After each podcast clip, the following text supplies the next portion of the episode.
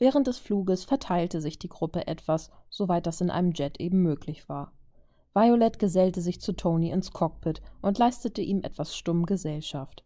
Er hätte es niemals zugegeben, doch war Tony mindestens genauso nervös wie seine Schwester und die anderen.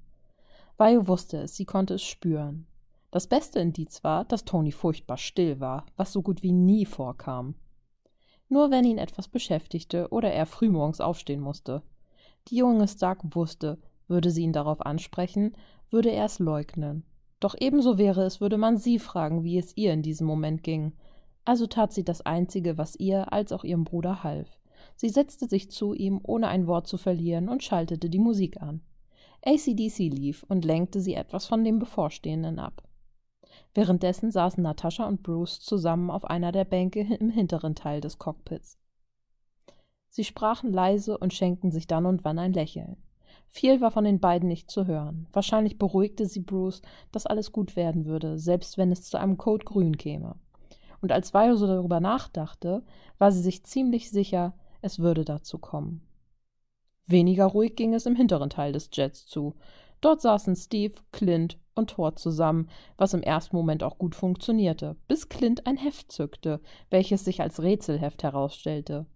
Während Cap eher ratlos aussah, zeichnete sich auf dem Gesicht von Thor ein wissendes Grinsen ab.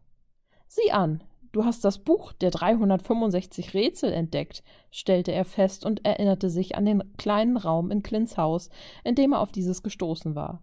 Ja, ich liebe es, wenn ich zu Hause bin und auf dem, na ja, äh, im Bad brauche ich nun eben mal Ablenkung zum Entspannen. Versteht ihr?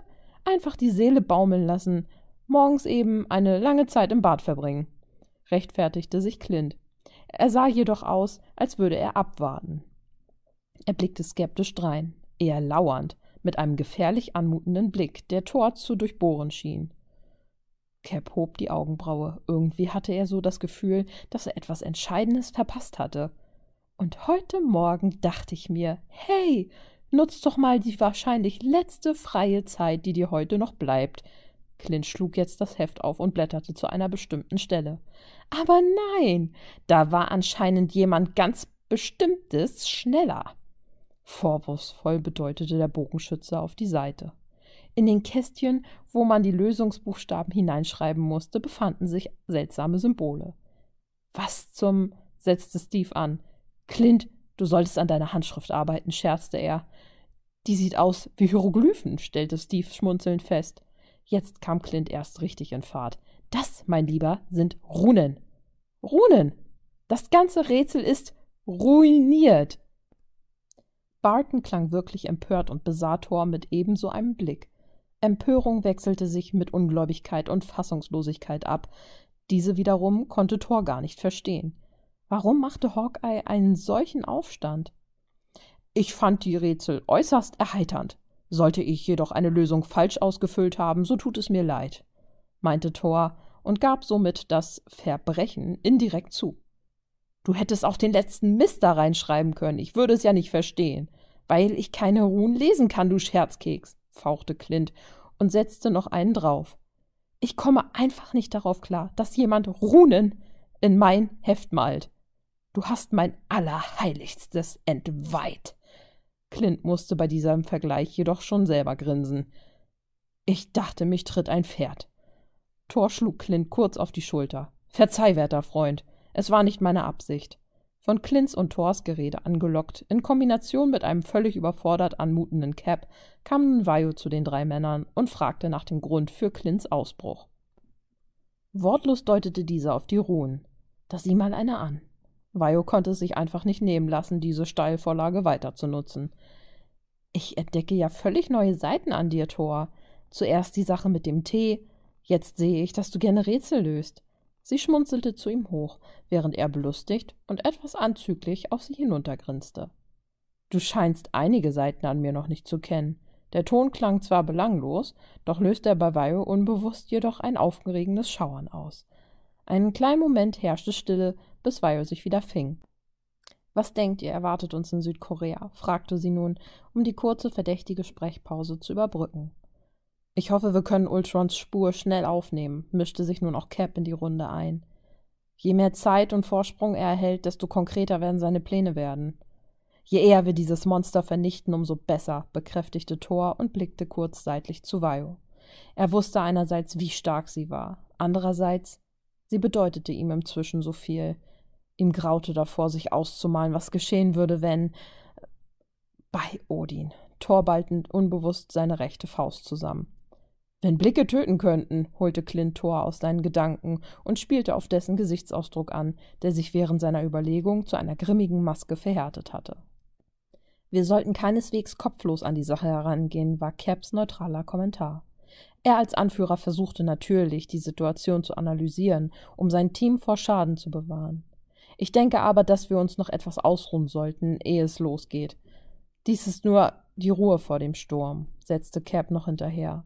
Die Gruppe nickte stumm. So ließ Vajo sich neben Cap nieder und saß Thor und Clint zugewandt. Der ein oder andere Blick wurde getauscht, das ein oder andere belanglose Wort gewechselt. Zwar waren sie alle immer ein witziger Haufen, und jeder hatte so seine lockere Art, doch insgeheim bereitete sich jeder innerlich auf seine Weise auf das Bevorstehende vor. Mr. Stark meldete sich nach einigen Stunden der Computer zu Wort. Ja, Friday, entgegnete Tony und rieb sich die Augen. Wir haben das Ziel erreicht, sagte sie und blendete an der Frontscheibe Markierungen ein, die auf Ultrons Standort hindeuteten. Das Zielobjekt befindet sich in dem Labor in der obersten Etage, zusammen mit den zwei humanoiden Subjekten. Gut, bring uns auf dem hintersten Dach runter. Blockier unsere Signale. Wir wollen ihnen doch nicht die Überraschung verderben, witzelte Tony, was jedoch nicht annähernd so locker und klang, wie er es gewollt hatte. Nach der Landung. Alle hatten sich bereit gemacht und den Jet verlassen, außer Bruce und Natascha. Sie sollten erst dazustoßen, wenn es nötig war. Ned sollte auf Bruce Acht geben, auch wenn es den beiden widerstrebte, vorerst zurückzubleiben. Vajo hatte auf dem Flug noch etwas an einem Skript herumgewerkelt und sich eingeredet, sollte sie die Möglichkeit haben, sich direkt mit Ultron koppeln zu können, dann würde sie ihn damit ausreichend manipulieren können und ihn mit sich koppeln können. Sie hatte sich nämlich etwas ausgedacht, von dem sie hoffte, dass es klappen würde. Vajo hatte einen von Tonys Implant-Chips, mit denen er seinen Anzug fernsteuerte und rufen konnte, umkodiert und auf ihre Vitalfunktionen programmiert. Dazu ein Chip, der Schnittstellen geeignet war. Lange Rede, kurzer Sinn. Der Plan war, sollte sie es schaffen, Ultron den Chip einzusetzen, würde er draufgehen, wenn sie draufging. Der Witz sollte sein, dass der Chip einmal installiert auch wieder entfernt werden kann. Der Virus würde erhalten bleiben. Ultron wäre an sie gebunden. Den Implant-Chip hatte sie sich vorhin auf der Jet-Toilette unter die Haut gejagt. Doch ob dies wirklich funktionieren würde, sie wusste es nicht. Sie hatte dieses kleine Projekt im Alleingang entwickelt, zwischen Tür und Angel. Wenn denn wirklich alles so reibungslos klappen sollte, könnte sie in Ultrons freien Willen eingreifen, sprich ihn im Zaun halten. So der Plan. Es war ruhig, als sie das Dach überquerten. Kein Laut, außer dem unruhigen Treiben der Stadt, viele, viele Stockwerke unter ihnen war zu hören. Tony war losgeflogen, um das Gebäude zu untersuchen. Er sollte die Lage klären und mit Fridays Hilfe alle eventuellen Fluchtwege und versteckten Winkel in Erfahrung bringen. Währenddessen waren Vajo, Cap und Thor auf dem Weg zur Dachterrasse von Dr. Cho's Labor. Clint, kannst du mich hören? verlangte Cap über den Knopf an seinem Handgelenk zu wissen und lauschte in die Stille. Ja, klar und deutlich. Habe meine Position erreicht. Da ist viel los in seinem Nest, berichtete er und meinte damit die Roboter, die im Labor standen und auf ihren Einsatz warteten. Wir sind jetzt an der Tür zum Treppenhaus, flüsterte Vajo und betrat mit den Jungs das Gebäude. Es war hell, recht steril und vermittelte nicht den Eindruck, dass hier hinter der nächsten Tür ein irrer Roboter mit seiner Schar lauern würde. Seid aufmerksam, raunte Steve, und Vajo musste innerlich mit den Augen rollen. Was dachte er denn? Natürlich würden sie Acht geben. An einer Ecke blieben sie stehen, und Steve spähte um diese. Er blickte den leeren Korridor entlang, während Thor und Vajo sich flüchtig ansahen. Das anhänglich schwärmende Lächeln wich einem entschlossenen Nicken, als Steve, ohne hinter sich zu blicken, alle anwies, weiterzugehen. Gut, Stark, du kannst jetzt die Überwachungssensoren deaktivieren. Wir sind drin, raunte Steve, und ein Knirschen und Quietschen war die Antwort. Verdammt, sagte Cap und blickte Vajo an. Der Empfänger ist zu schwach. Wir haben den Kontakt zu Tony verloren. Verdammt, wir wussten, dass das passieren könnte. Die Sensoren von Ultron hätten ein stärkeres Signal sofort geortet. Es ging alles zu glatt. Etwas musste schiefgehen, stellte Vio fest und sah sich aufgeregt um. Wir sitzen hier wie auf dem Präsentierteller. Wir müssen Deckung suchen und Überwachungskameras aus. Doch da brach sie ab und blieb plötzlich mit strahlenden Augen an einem Sicherungskasten hängen. Jackpot, lächelte sie und begegnete Steves und Thors irritierten Blicken. Mit dem Baby kann ich ziemlich viel Ärger machen. In erster Linie erst einmal die Überwachung ausstellen, lächelte sie und öffnete die Tür des Kastens.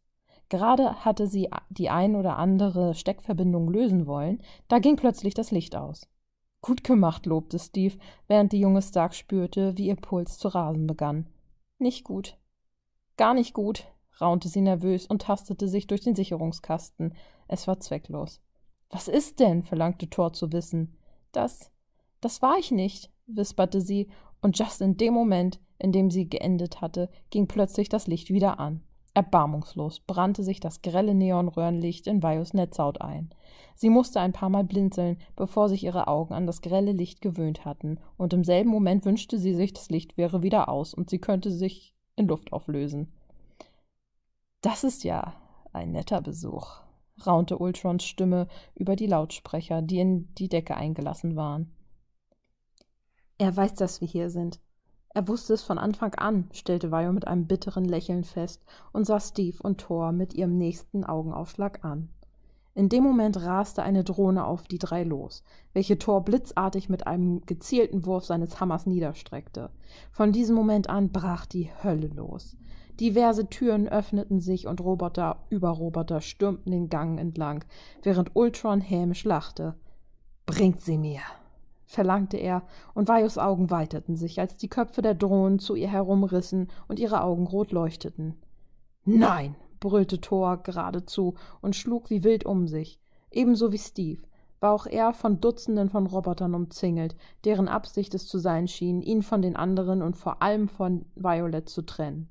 Steve und Thor zertrümmerten einen Roboter nach dem nächsten, während es immer mehr zu werden schien. Zerschlugen sie einen, schienen fünf neue dazuzukommen. Thor zuckte kurzzeitig der Gedanke an eine Hydra durch den Kopf. Während die Jungs unter einem Berg Drohnen begraben wurden, kam eine Handvoll auf die junge Stark zu. Ich werde es dir nicht so leicht machen, lächelte sie herausfordernd und schlug ihre Arme zur Seite, wobei ihre Klingen herausschossen. Violet gab alles. Die erste der Gruppe zerlegte sie buchstäblich in ihre Einzelteile. Sie hatte Tonys Aufzeichnungen und Strukturen zu den Iron Legion gesehen, daher wusste sie, wo die Maschinen ihre Schwachstellen hatten. Tatsächlich hatte Viro nach einigen Schlagabtauschen die Oberhand gewonnen und wollte gerade den letzten, finalen Schlag tun. Da konnte sie sich plötzlich nicht mehr bewegen. Warum tust du das? fragte Violet stimmlos. Nun weißt du, Ultron findet, wir sollten an seiner neuen Welt teilhaben. Eine Welt, in der es nicht solche eingebildeten Übermenschen geben wird wie deinen verdammten Bruder, der hilflose wegbombt. Als wäre sie eingefroren, stand sie da und konnte nichts ausrichten, als sie plötzlich wie aus dem Nichts einen furchtbar harten Schlag in der Magengegend spürte und mit einem erbittert erstickten Schrei zusammensacken wollte, aber nicht konnte. Etwas, oder besser gesagt jemand, hielt sie aufrecht. Thor und Steve waren nach wie vor beschäftigt, weshalb ihnen im ersten Moment gar nicht auffiel, dass Vio in ernsten Schwierigkeiten war. Prustend und nach Luft ringend stand sie da und tastete mit schmerzverzerrtem Blick ihre Umgebung ab, als sie plötzlich erneut von einem Schlag getroffen wurde. Hustend versuchte sie, das Bedürfnis, sich zu übergeben, zu unterdrücken und spürte den metallischen Geschmack von Blut in ihrem Mund. Was zum röchelte sie und hatte schon so eine Vermutung, was besser gesagt, wer ihr widerfahren war.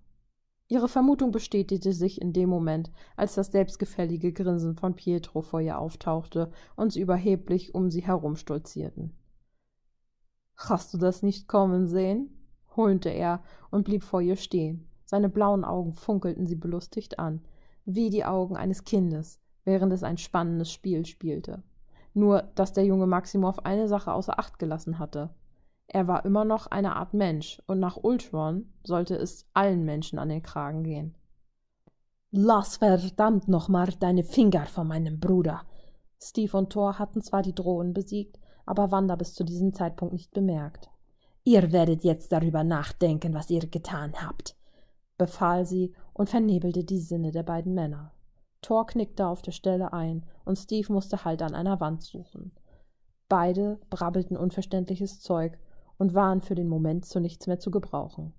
Kitty, wo seid ihr denn? Was ist denn da bei euch los? hallte plötzlich Clints Stimme über Funk durch den Raum, was die Aufmerksamkeit wieder auf die junge Stark lenkte. So gern sie auch gewollt hätte, sie hatte keine Möglichkeit, Clint oder Tony zu kontaktieren. Sie konnte sich nach wie vor nicht bewegen. Ihre Gedanken rasten. Thor, Steve, ich muss ihnen helfen. Nur, nur wie? Er spie die Worte geradezu aus, was Vajo ihn nur belächeln ließ. Wage es nicht, über mich zu lachen, raunte er bedrohlich und packte Vajos Kinn. Er wollte, dass sie ihn ansah, mit dem Respekt, der ihm gebührte, doch lächelte sie weiter. Blut rann ihr vom Mundwinkel und ihre eine Augenbraue zuckte provokant nach oben. Was? verlangte er zu wissen und packte die junge Stark noch etwas härter an. Nun, deine Schwester mag mich im Griff und du mich gehauen haben. Aber meine Wunden sind schon bald so gut wie verheilt. Ich frage mich, wie lange deine Knochen brauchen, um wieder zusammenzuwachsen, grinste sie und ließ dann ihren Blick über seinen Kopf hinwegzucken. Irritiert folgte er ihrem Blick und sah etwas entsetzt aus, als Thor satt ausholte und ihm mit einem kräftigen Schlag mit Mjölnirs Knauf verpasste. Fass sie noch einmal an, grollte er bedrohlich, und Vajos Blick huschte zu dem am Boden liegenden Pietro. Nun hatte sie das selbstgefällige Lächeln auf den Lippen. Das hast du wohl nicht kommen sehen, grinste sie und hoffte nun befreit zu werden. Da schrie Wanda plötzlich. Wanda trat aus den Schatten und ging zu den beiden Männern, während Pietro sich humpelnd und schnaufend aufgerafft hatte und sich in einen Sicherheitsabstand zu Vajo und den Avengers brachte. Lass deine Finger von ihnen, drohte sie, als Wanda Thor einen kleinen Schubs versetzte und ihn auf seine hockenden Position umwarf. Ultron wollte nur dich, raunte sie und funkelte Vajo verachtend an. Von den beiden war keine Rede, lächelte sie und holte aus. Nein, schrie Vajo und ergänzte, wenn du ihnen etwas tust, werde ich gar nichts machen. Dann kann Ultron den Rest seines unkomplettierten Lebens damit verbringen, die Lösung aus mir heraus zu foltern. Wanda hielt inne. Das würde ich gerne sehen, lächelte die Angesprochene und setzte erneut an. Da ließ eine ihnen nur allzu bekannte Stimme sie innehalten. Kitty? Steve? Thor? Ich weiß nicht, ob ihr mich hört, aber er ist weg. Ultron ist gerade. Da war Ultron schon vor Tonys Schwester aufgetaucht und hatte ihren Empfänger zerdrückt. Der ist mir schon die ganze Zeit auf die Nerven gegangen. Ich denke, meine Untergebenen werden sich rasch um das Problem kümmern. Vajos Augen weiteten sich. Tu das nicht, bat sie, und Ultron begann, um sie herumzuschleichen.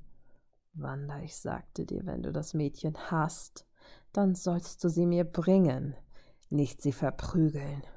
Was soll diese sadistische Triade, hm? wandte er sich nun an sie, ohne den Blick von Vajo abzuwenden, als würde er seine Ware begutachten. Genervt verdrehte Wanda die Augen. Du wolltest sie, hier ist sie. Die anderen sind unwichtig, sagte sie und wollte sich abwenden. Ich glaube, ich habe mich nicht deutlich genug ausgedrückt, fluchte Ultron plötzlich aufgebracht los und löste sich von seiner Trophäe.